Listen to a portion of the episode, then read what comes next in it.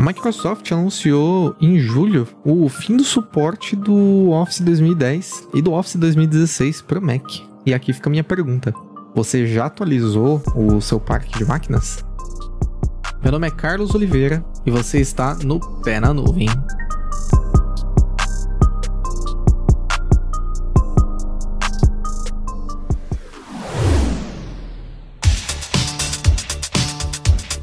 Eu tenho um recado para você que está em busca de conhecimento vindo diretamente da comunidade técnica. Nos dias 10, 11 e 12 de dezembro acontece o MVP Conf Latam 2020. Eu estarei palestrando e eu conto com a sua presença no evento. Quer saber um pouco mais sobre o que vai rolar no MVP Conf? Acesse agora mvpconf.com.br. Repetindo, mvpconf.com.br e nos vemos lá.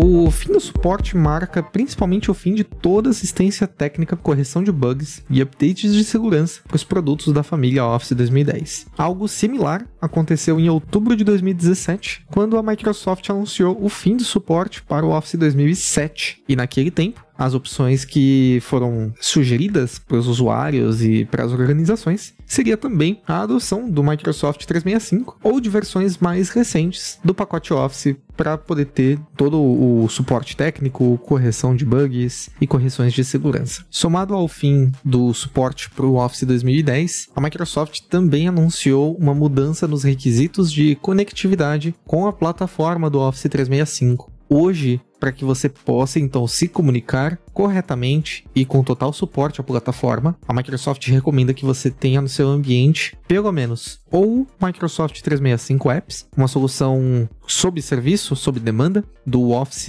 instalado no seu computador, o Office 2019, que é a versão perpétua da última versão lançada pela Microsoft, ou então o Office 2016. Essas são hoje as versões que a Microsoft tem completo suporte que você pode utilizar sem problema nenhum e que vai conseguir se conectar com o Microsoft 365 em sua totalidade. Ainda que a Microsoft não tenha realizado nenhuma ação para bloquear conexões legadas através desses clientes mais antigos, eles não vão ser aprimorados de forma alguma e podem inclusive ter problemas de desempenho e estabilidade conforme o tempo passe. Isso já é algo também previsto pela companhia. Lá em 2017 também, a Microsoft tomou essa decisão porque ela está realmente alinhada com um largo compromisso da empresa em fornecer ferramentas e experiências que estejam desenhadas e alinhadas com um novo modelo de trabalho. Que isso significa versões que estão sempre atualizadas e sempre conectadas à nuvem dos mais valiosos apps para cada pessoa de cada organização em todo o planeta. Como que a Microsoft espera atingir esse objetivo de ter uma nova forma de trabalho? Ela toma três formas, três maneiras. A primeira é empoderando a colaboração em tempo real entre apps, em conjunto com o Microsoft Teams, o uso extensivo de inteligência artificial e machine learning, inovando desde designs dentro do PowerPoint até análises no, no próprio Excel, e por fim, a segurança através da nuvem para proteção de dados e poder fornecer desta forma um ambiente altamente colaborativo. É super importante ressaltar que a Microsoft entende que as empresas estão em estágios diferentes da, das suas jornadas cloud. E para quem realmente ainda não está pronto para migrar, é, ainda é possível ter o Office perpétuo. Hoje ele está na versão 2019, é uma versão que realmente ela acaba não recebendo updates, mas é o que consegue atender quem tem um ambiente que, enfim, tem alguma necessidade muito específica. É, e aí, nesse momento, a nuvem ainda não pode ser adotada. Só para dar um exemplo, é uma empresa que possa realmente,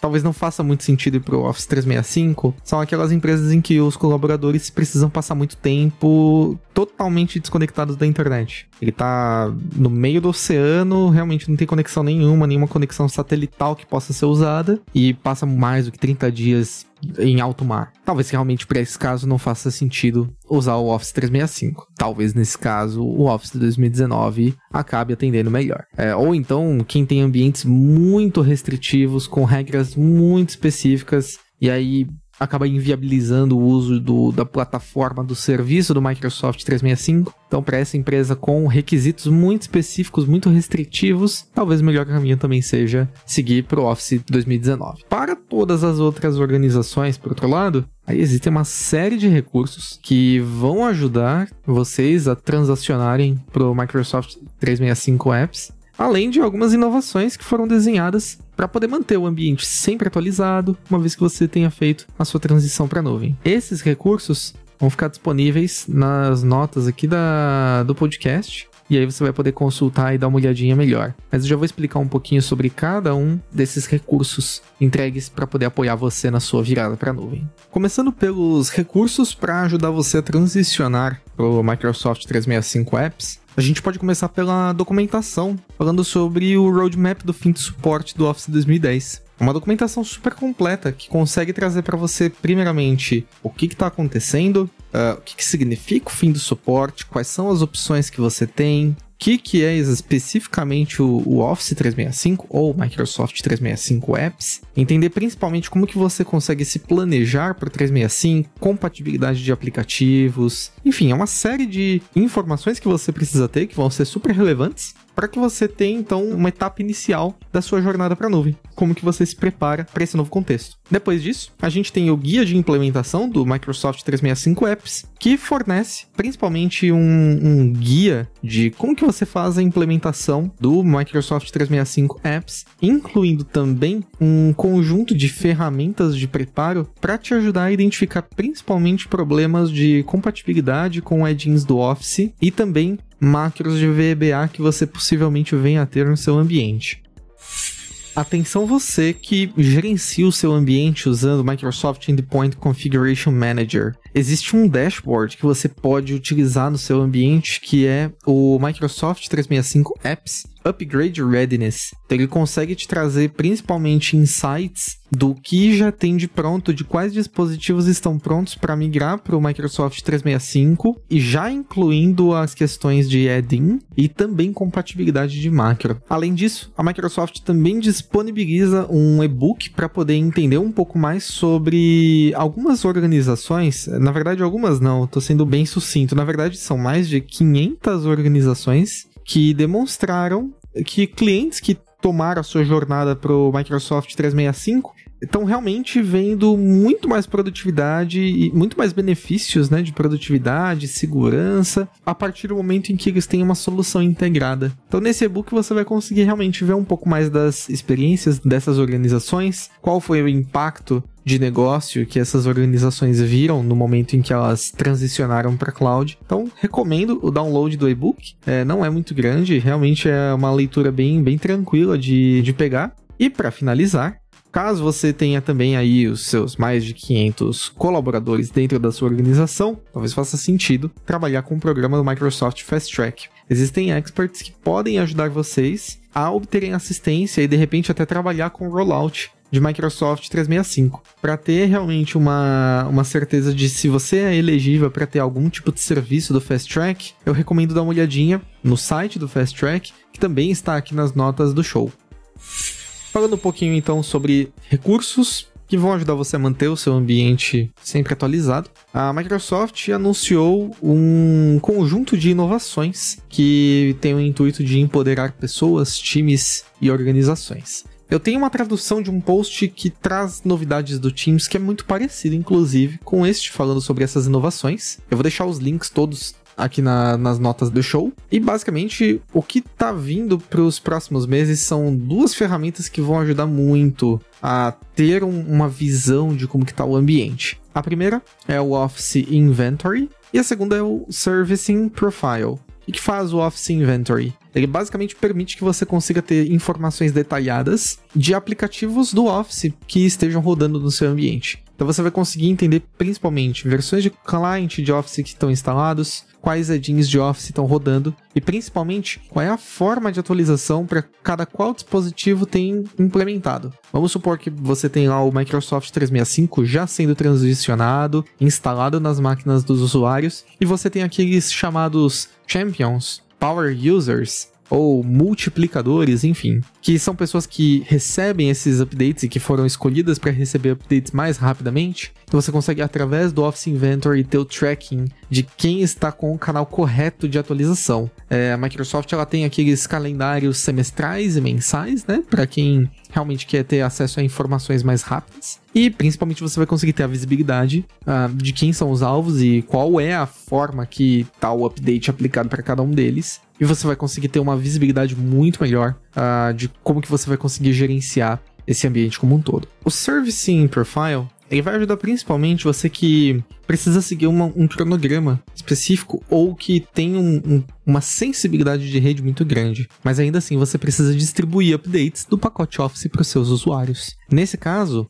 o Servicing Profile, ele tem uma certa automação que é feita na própria plataforma do Microsoft 365 e ele permite que você consiga fazer uma automação em que entregue atualizações mensais do pacote Office usando o CDN da, do Office mesmo. Esses updates eles são feitos com base em um algoritmo de ondas que a própria Microsoft tem. E ele permite principalmente que é, você consiga fazer com que os usuários recebam esses updates em áreas em que, por exemplo, a congestão de rede seja realmente um problema. Usuário está numa rede muito, muito congestionada, é, tem muitos usuários para poucos equipamentos que possam servir rede. No caso do Servicing Profile, ele ajuda nessa gestão de poder preparar o, o quanto de rede é necessário para poder conduzir a instalação desses updates. Além disso, é também possível definir algumas datas de exclusão para quando esses updates não devam ocorrer. Por exemplo, se estiver acontecendo algum town hall da companhia, alguma reunião muito importante entre diretores, ou então Uh, você pode definir sessões de, de, feriado nacional em que boa parte da empresa não, não esteja participando, e aí por conta disso, talvez não, não faça sentido liberar esse tipo de update para os usuários. Isso pode ser agendado uma única vez, ou numa, de uma forma regular, né? Baseado no que tiver, no que funcionar melhor para as necessidades de negócio da sua empresa. E para poder ajudar a manter o compliance com os updates do pacote Office, você pode inclusive permitir que os usuários mesmos instalem esses updates no seu próprio passo. Ou então, se você quiser, você pode forçar esses updates em um deadline específico. Então é realmente uma ferramenta que vai ajudar muito na questão de manter o ambiente atualizado. Convido todos a darem uma olhada também no que teve de novo no Office 365 anunciado pelo Microsoft Ignite. É, existem algumas sessões e eu vou deixar essas sessões também no, uh, nas notas do show para que vocês possam consumir depois. E basicamente é isso. Agora que você sabe o que está acontecendo com o Office 2010 e principalmente entendendo quais são as opções que você tem para trabalhar, aqui eu faço mais uma vez a minha pergunta. Você já atualizou seu parque hoje? Muito obrigado e eu te vejo em breve. Um abraço.